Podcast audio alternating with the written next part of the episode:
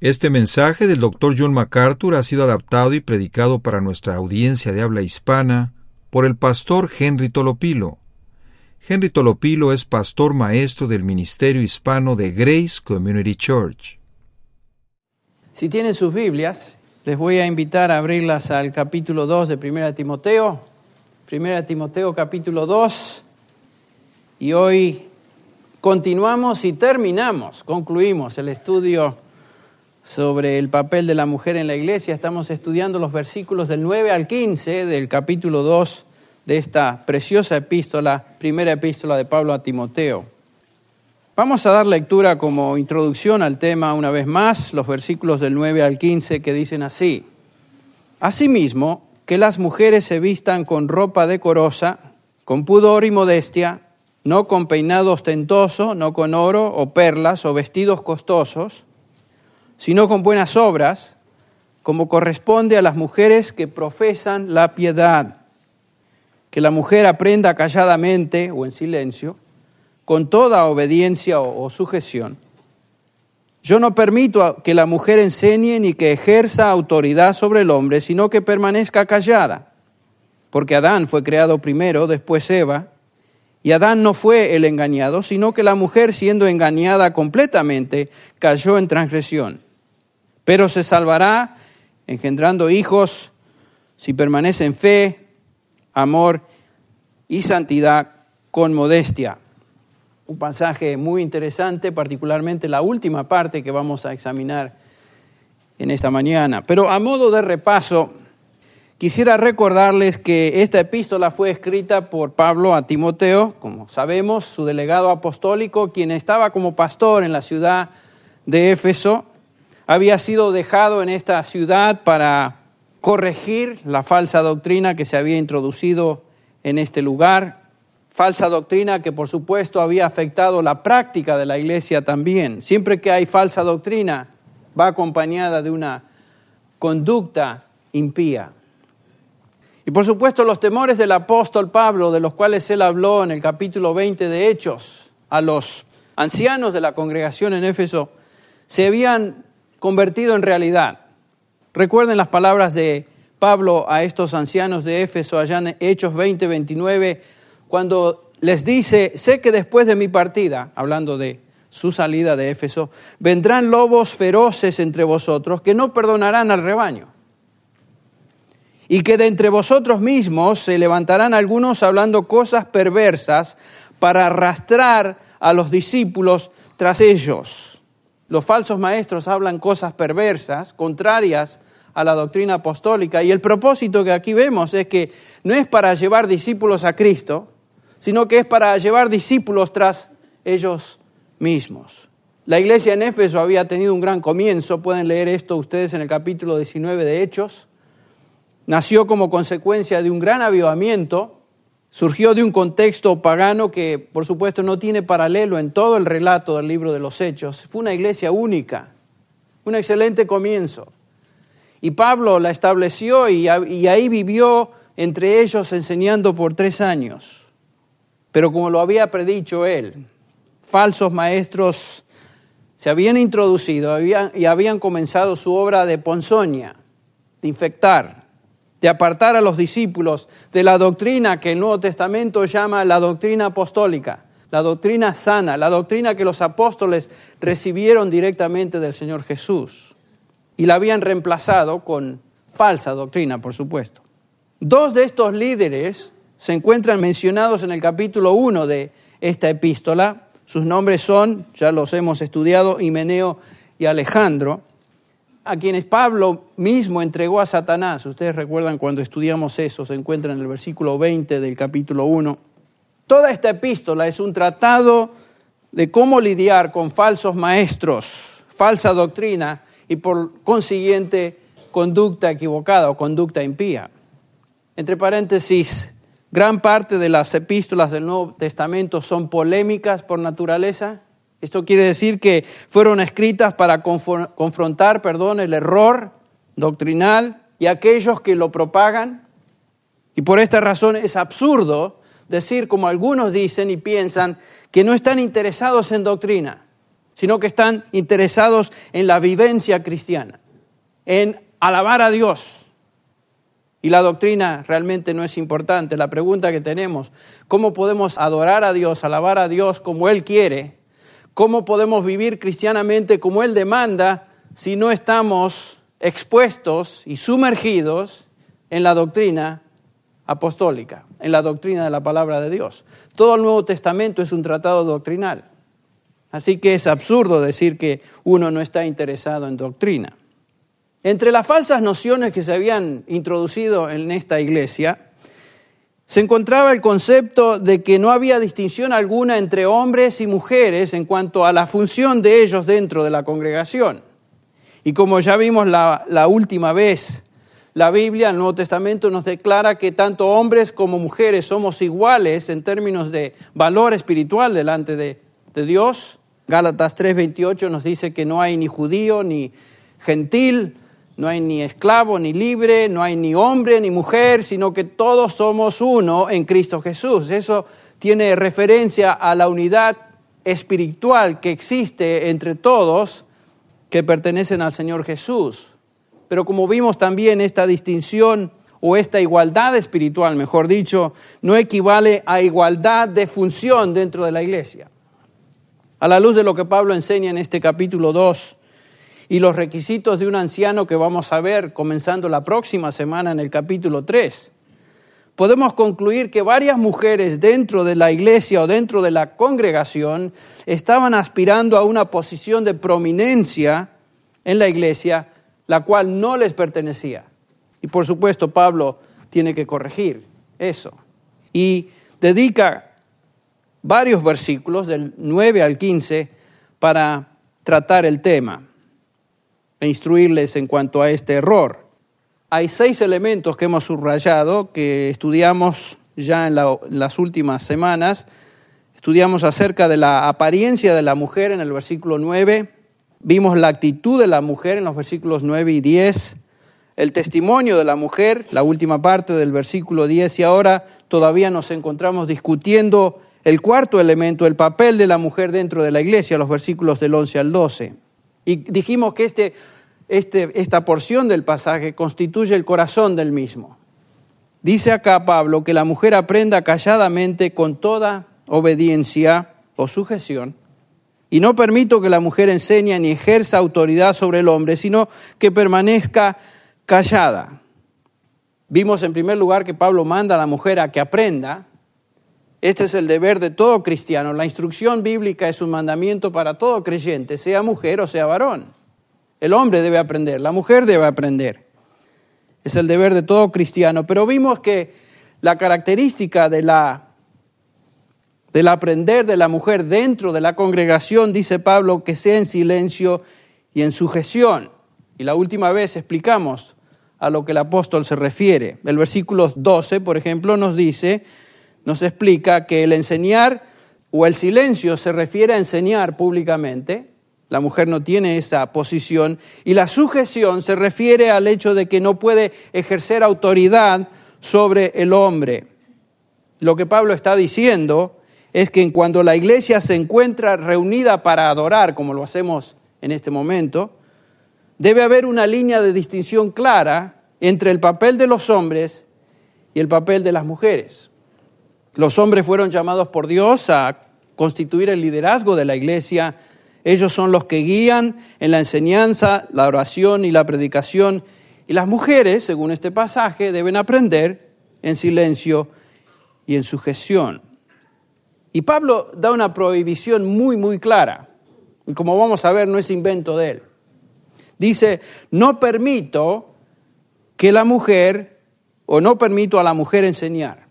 Este es un término que se refiere a permitir algo que alguien desea.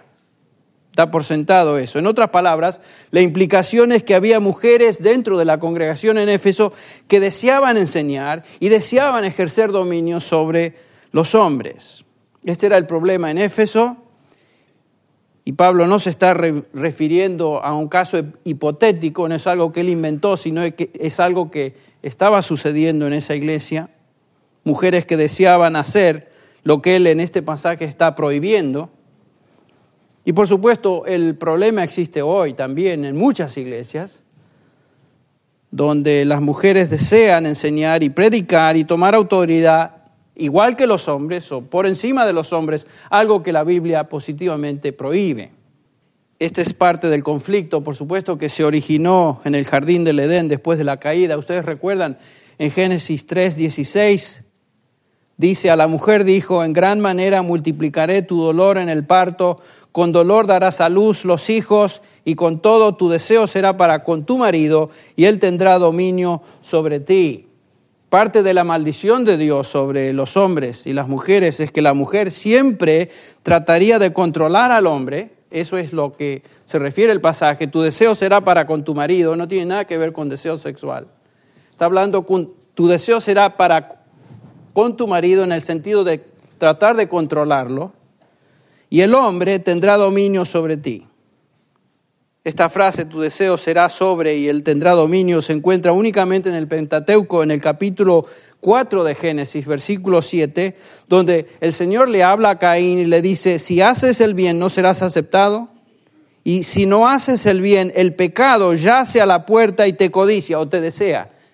El pecado estaba deseando a Caín, estaba deseando controlar a Caín. Pero tú, dice el Señor, debes dominarlo. La misma construcción gramatical se encuentra en este pasaje que vemos ya en Génesis 3:16. Existe una lucha continua entre el deseo de controlar y el dominar ese deseo. La mujer siempre, desde la caída hasta el presente, ha tratado de controlar al hombre. Eso es algo que la Biblia nos enseña. Pero es una tendencia que es el resultado de la caída. Esta es la causa del conflicto perennial, el conflicto eterno que existe entre esposos y esposas. Siempre está ahí. Todo conflicto entre hombre y mujer tiene su origen en Génesis 10 y el resultado de la caída y la maldición de Dios sobre ambos. Esto no quiere decir que este, esta lucha termina cuando nos convertimos a Cristo. Cuando nos convertimos a Cristo, por lo menos, aunque está la lucha y a veces caemos, podemos ir al Señor y decir, perdóname Señor, ayúdame a levantarme y por tu gracia y en tu espíritu voy a tener victoria sobre esto. Pero la lucha siempre está ahí. Así que hermano hermana, no te desanimes mucho si estás observando eso en tu vida. Es parte de lo que viene de Génesis 3. Y Pablo con autoridad apostólica les dice, no les permito hacer eso, aunque lo deseen. Y por supuesto esta prohibición se limita, como ya dijimos, a la reunión oficial de la iglesia. Pablo está hablando de cuando la iglesia se reúna, esta es la prohibición. No puede enseñar ni puede tener autoridad sobre los hombres. Hay un contraste, por ejemplo, en toda la epístola, en la epístola de 1 Corintios, entre la reunión de la iglesia y lo que uno hace en casa. Por ejemplo, en 1 Corintios 11, 18 dice Pablo, en primer lugar, oigo que cuando os reunís como iglesia, ahí está la reunión de la congregación, hay divisiones. En el versículo 22 dice que no tenéis casas para comer y beber. ¿Se acuerdan que venían a la cena del Señor y, y hacían un montón de cosas? Algunos venían y tomaban demasiado, comían demasiado, y en lugar de ser una celebración del evento que la cena del Señor simboliza, eh, se convertía en algo realmente escandaloso. Y Pablo dice, ¿no tenéis casas para comer? ¿Por qué venís a comer como glotones y a beber demasiado en la cena del Señor? Hoy no, no existe la posibilidad en medio nuestro porque los símbolos son tan pequeñitos y, y los usamos como símbolo. Y al fin y al cabo la cena del Señor es eso, es un símbolo de lo que la muerte de Cristo, la obra en la cruz representa, es todo. En el capítulo 14, el versículo 34 de 1 Corintios, Pablo le dice a las mujeres, las mujeres guarden silencio en las iglesias.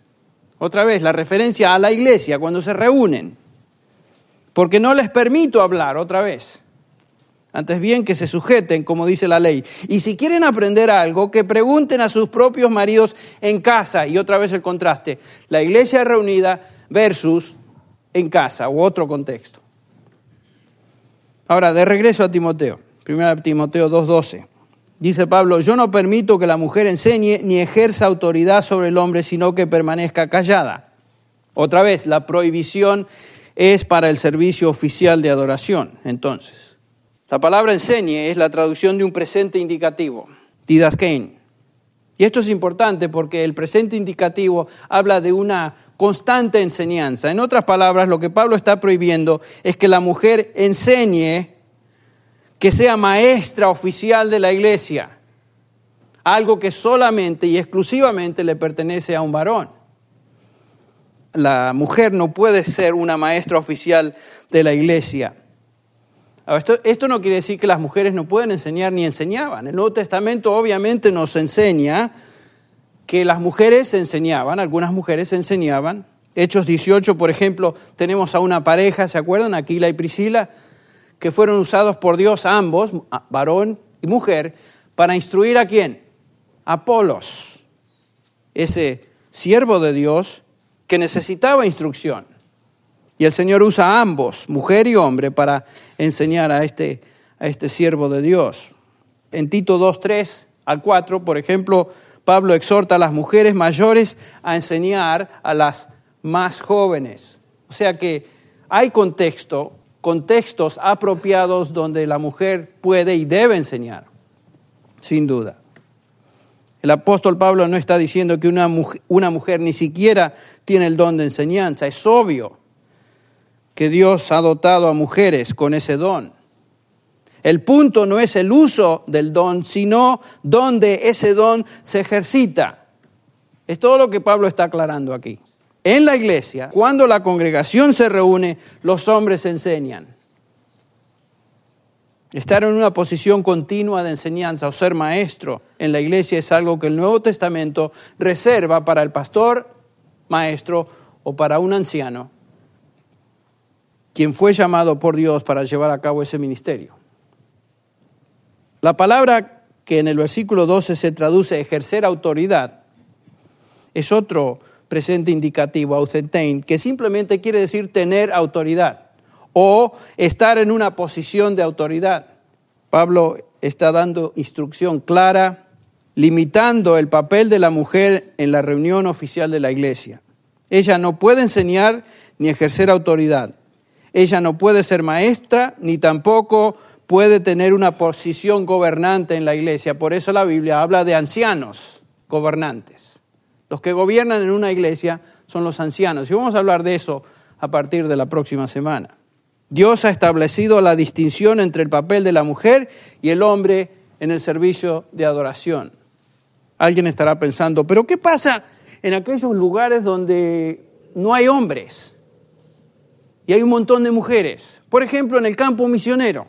Es cierto, por experiencia lo vemos, lo hemos observado, que por lo general son las mujeres las que vienen a Cristo primero y ahí siempre hay más mujeres que están, parece, envueltas en la congregación que varones. ¿Qué acerca de, de esas personas? ¿Qué acerca de estas situaciones?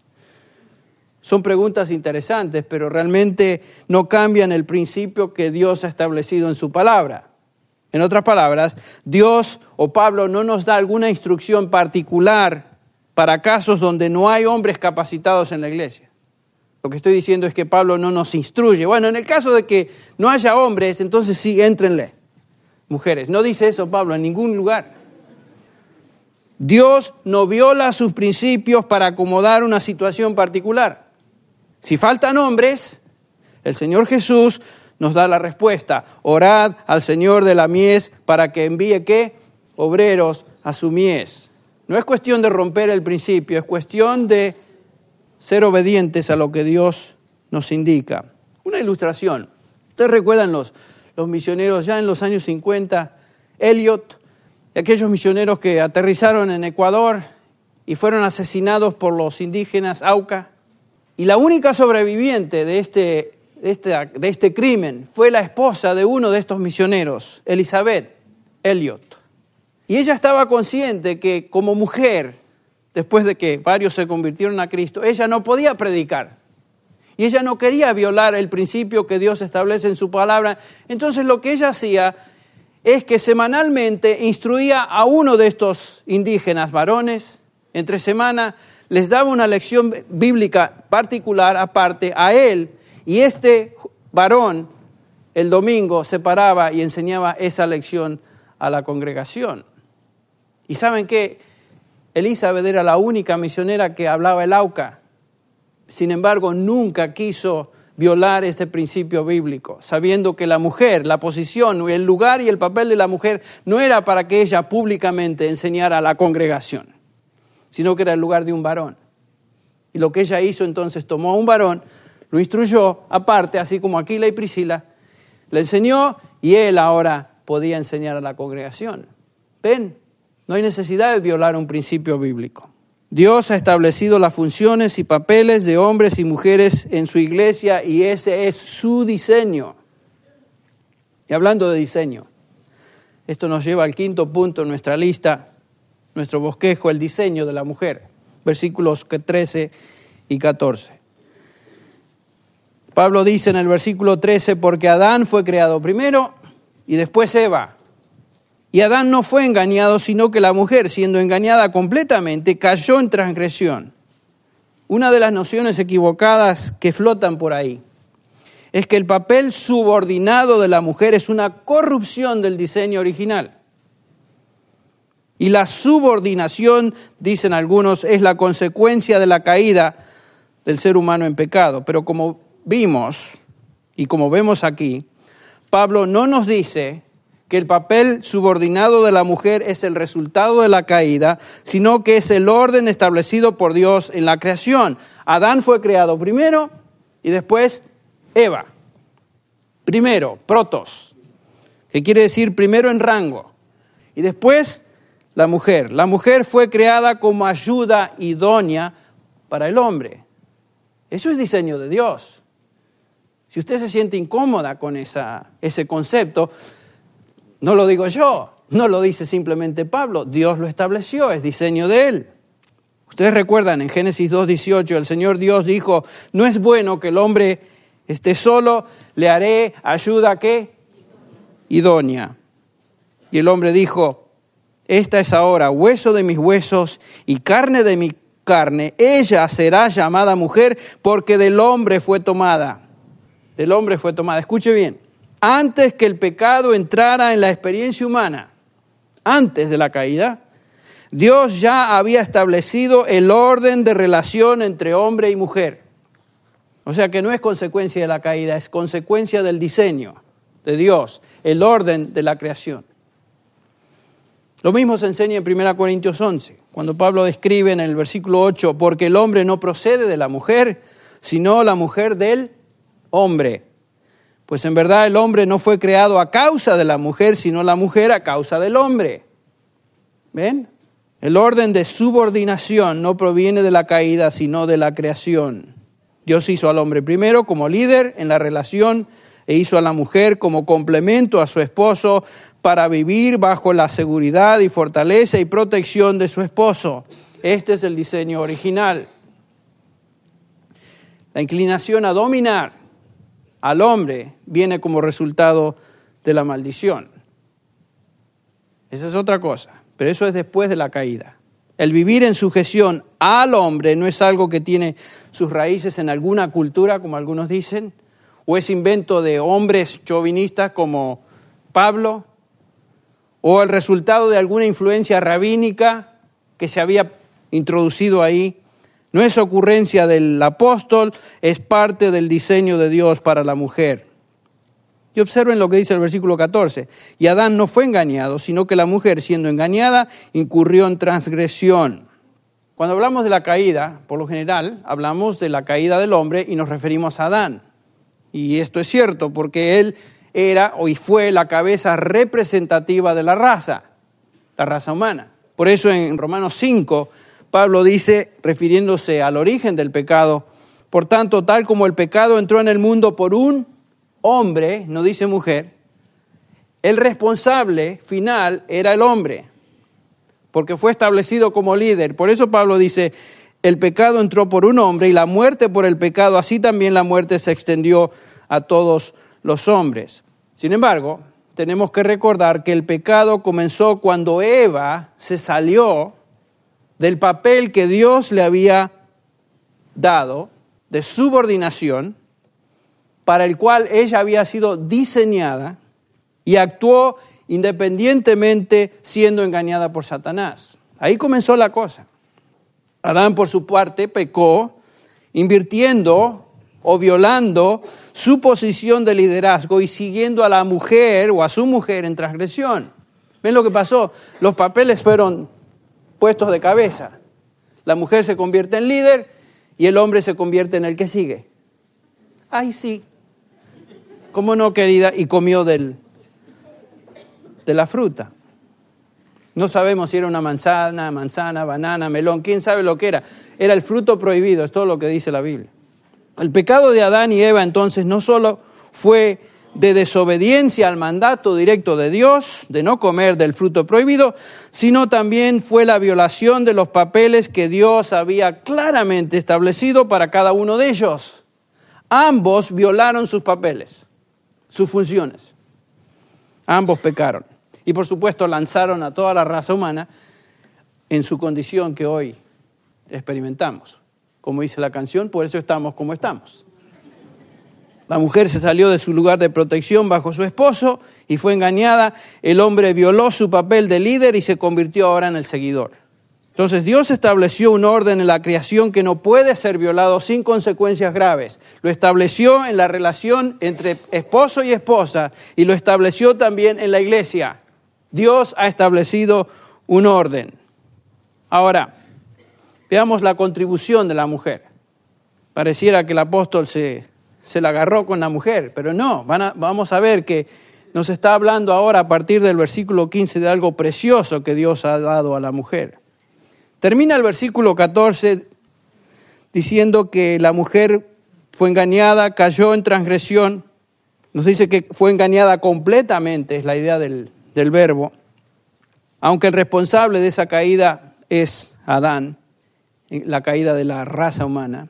En este contexto de 1 Timoteo 2, Pablo está hablando de la mujer y su participación en la caída, tenemos que recordar eso. Sin duda, la mujer lleva un estigma particular como la primera que introdujo la infección del pecado a la, a la humanidad. Eso sí, la primera. Y el versículo 15 nos introduce, y vamos a verlo, al medio por el cual la mujer puede quitar ese estigma y ser de especial bendición a otras generaciones. Observen lo que dice el versículo 15, y este es el que preocupa a muchas. Pero se salvará engendrando hijos si permanece en fe, amor y santidad con modestia. A primera vista, es un versículo difícil de entender. Y por supuesto, ha sido mal interpretado por muchas personas. ¿Qué está diciendo Pablo? ¿Está presentando una forma de salvación espiritual especial para las mujeres en contraste a los varones? ¿Será posible que una mujer se salve de sus pecados engendrando hijos? Lógicamente tenemos que concluir, no, imposible. Obviamente Pablo no está contradiciendo lo que él claramente ya ha enseñado en cuanto a la salvación. Sería una contradicción absoluta de la salvación por gracia, por medio de la fe en Jesucristo, decir que una mujer se salva engendrando hijos. Más que de aquellas que no tienen hijos. Están eternamente condenadas a una vida sin Dios en el infierno porque no tuvieron hijos. Obviamente que Pablo no está diciendo eso. Pablo en todas sus epístolas hace hincapié que hay un solo medio de salvación Romanos 3:21, escuche lo que dice, pero ahora aparte de la ley, la justicia de Dios ha sido manifestada. Versículo 22, es decir, la justicia de Dios por medio de la fe en Jesucristo. Así es como recibimos justicia de Dios. Dios nos da su justicia. Cristo llevó nuestros pecados y en cambio nos da su justicia por medio de la fe. Por cuanto todos pecaron y están destituidos de la gloria de Dios, siendo justificados gratuitamente por su gracia, por medio de la redención que es en Cristo Jesús. El único medio de redención es Cristo. Por eso Efesios 2.9 dice, por gracia, 2.8, por gracia sois salvos por medio de la fe, no por obras para que nadie se gloríe. La salvación es por medio de la fe en Jesucristo sola y exclusivamente de eso hablamos anoche, ¿se acuerdan? No hay otro medio de redención, no hay otra forma de ser salvo. Hechos 4.12, el apóstol Pedro dice, y en ningún otro hay salvación porque no hay otro nombre dado a los hombres bajo el cielo por el cual podamos ser salvos. No hay otro nombre, hay un solo medio, Jesús, Yeshua, el Salvador, el que vino al mundo a salvar a su pueblo de sus pecados. Ese es significado aún de su nombre, Salvador o Dios Jehová salva. Entonces, ¿de qué tipo de salvación está hablando Pablo cuando dice la mujer se salvará engendrando hijos? Ahí está el meollo de la pregunta. En primer lugar, no se limita a Eva, porque dice se salvará. Y Eva ya había pasado a la, a la presencia del Señor hace mucho tiempo, ¿no? O sea, no se refiere solo y exclusivamente a Eva, Tampoco se refiere a María como algunos interpretan el pasaje diciendo que esto es una referencia a María, la madre de Jesús, que se salvará engendrando a su hijo Jesús. Eso bordea en lo absurdo porque no podemos ver ni a Jesús ni a María en este pasaje. Ridículo esa conclusión. El contexto no tiene nada que ver con eso. Pero Pablo se refiere entonces a las mujeres en general. ¿Pero qué está diciendo el apóstol? Si engendrar hijos no tiene que ver nada con la salvación del alma, ¿qué quiso decir? La palabra salvar no siempre se refiere a salvación espiritual en la Biblia, en el Nuevo Testamento. A veces esa palabra sozo, el mismo verbo salvar, se traduce librar o preservar. Por ejemplo, el apóstol Pablo dice en 2 Timoteo 4, 18, el Señor me librará, la palabra es la misma, me salvará, me librará de toda obra mala y me traerá salvo a su reino celestial.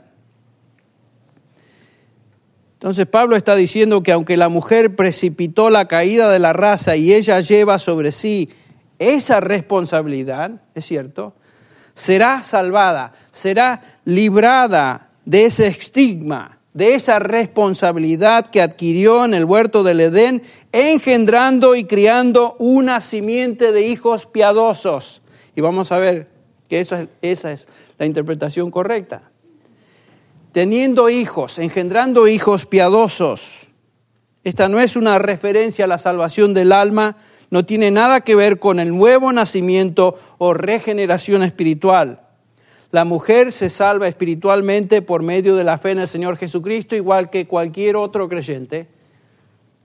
Pero la mujer se salva, se libra de ser permanentemente estigmatizada por su violación en el huerto, por haber sido engañada y haber lanzado a la raza en el pecado por medio de la crianza de una simiente de hijos piadosos.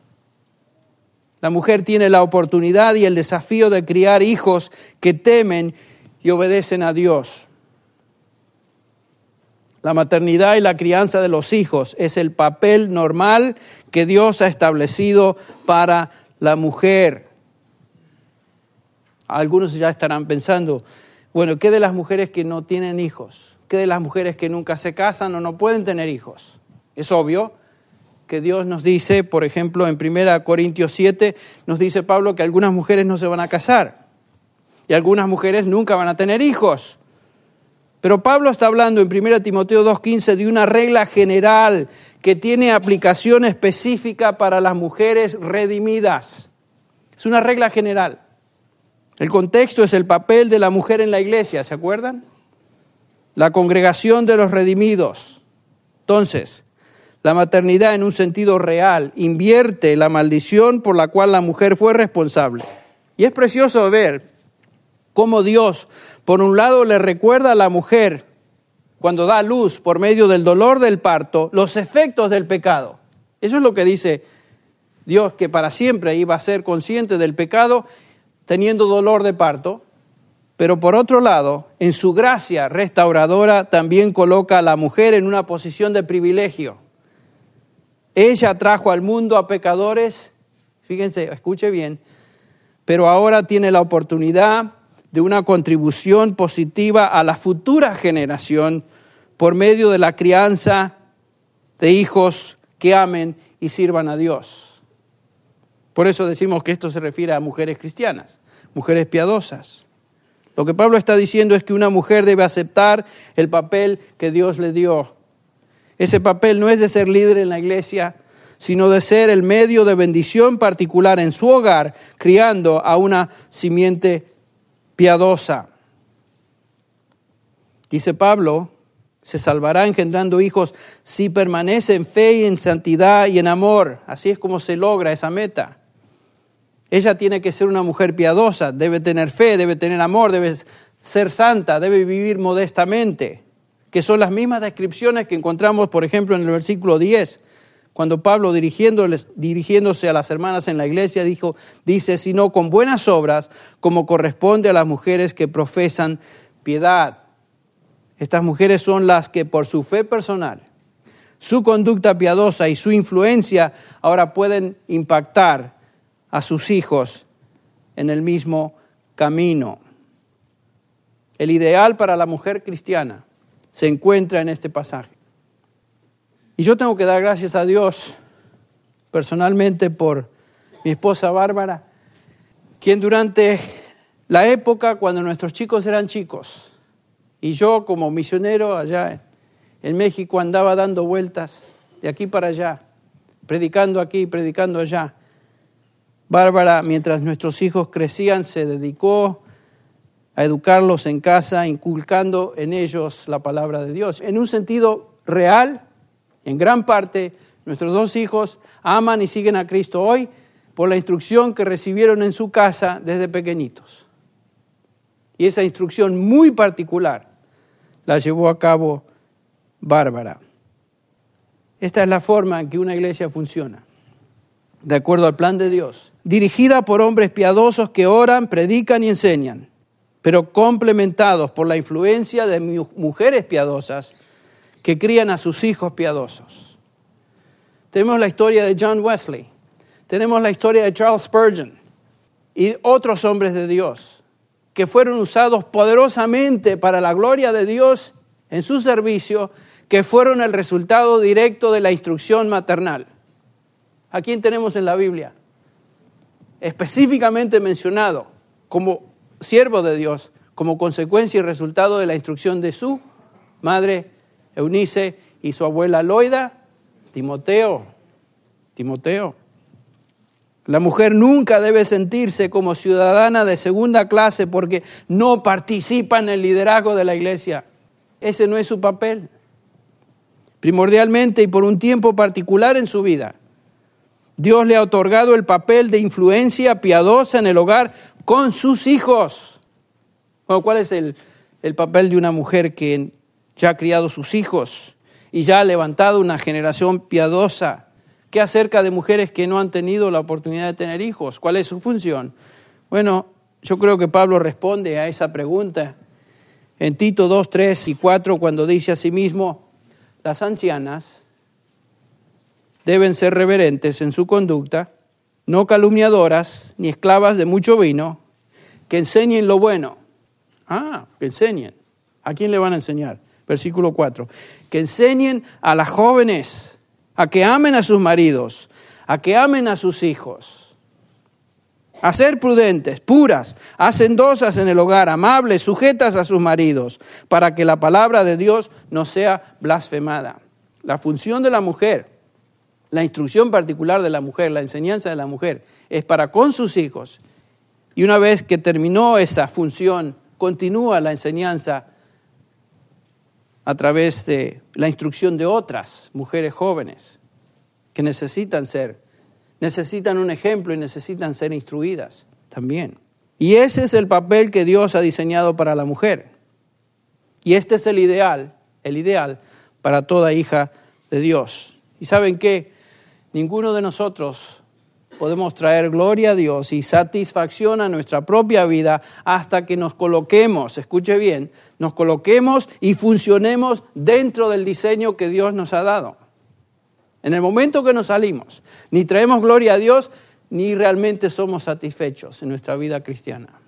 Él ha establecido un papel para cada uno de nosotros. Y gracias a Dios por mujeres piadosas que han entendido el plan de Dios para sus vidas y han criado o crían hijos piadosos y gracias a Dios por mujeres que aunque no han tenido hijos, han entendido su función, han servido y sirven a Dios dentro del papel que Él establece en su palabra para ellas en la iglesia, en el hogar y en la iglesia.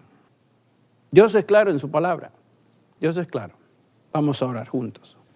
Padre, te agradecemos en esta mañana una vez más por haber sido instruidos en tu verdad.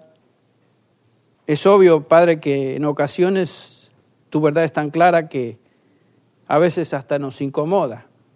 Pedimos, Señor, que en esta mañana bendigas a cada hermana aquí presente en una forma singular, particular, en cuanto a esta instrucción. Y Padre, te pido que a nosotros como varones, esposos, nos ayudes a cumplir nuestra función dentro de la iglesia y dentro del hogar. Perdona, Padre, cuando como esposos fracasamos. Perdona, Padre, cuando como líderes aún fracasamos. Permite, Señor, que esta instrucción, la cual habla a esposos, a esposas, a hombres y varones, la tomemos y la, apropiemos a nuestras vidas y vivamos en obediencia a la misma. Porque eso te trae gloria y porque eso trae satisfacción aún a nuestra vida espiritual. Gracias, Padre, por esto, por esta instrucción en el nombre de Jesús. Amén. Este mensaje, predicado originalmente en inglés por el pastor John MacArthur, fue adaptado y predicado en la congregación hispana de Grace Community Church por el pastor Henry Tolopilo. John MacArthur es el pastor de Grace Community Church y el predicador del programa de radio Grace to You, el cual es escuchado diariamente en cientos de estaciones cristianas alrededor del mundo. Para ordenar copias de este mensaje o para recibir un catálogo de materiales disponible en inglés o español, llámenos gratuitamente del interior de los Estados Unidos a cualquier hora del día o de la noche. Nuestro número telefónico es 1-800-55-GRACE, 1-800-554-7223. Si usted llama de cualquier país fuera de los Estados Unidos, marque la clave internacional para los Estados Unidos seguida del teléfono 661-295-5777. Muchas gracias y hasta entonces, gracias a vosotros.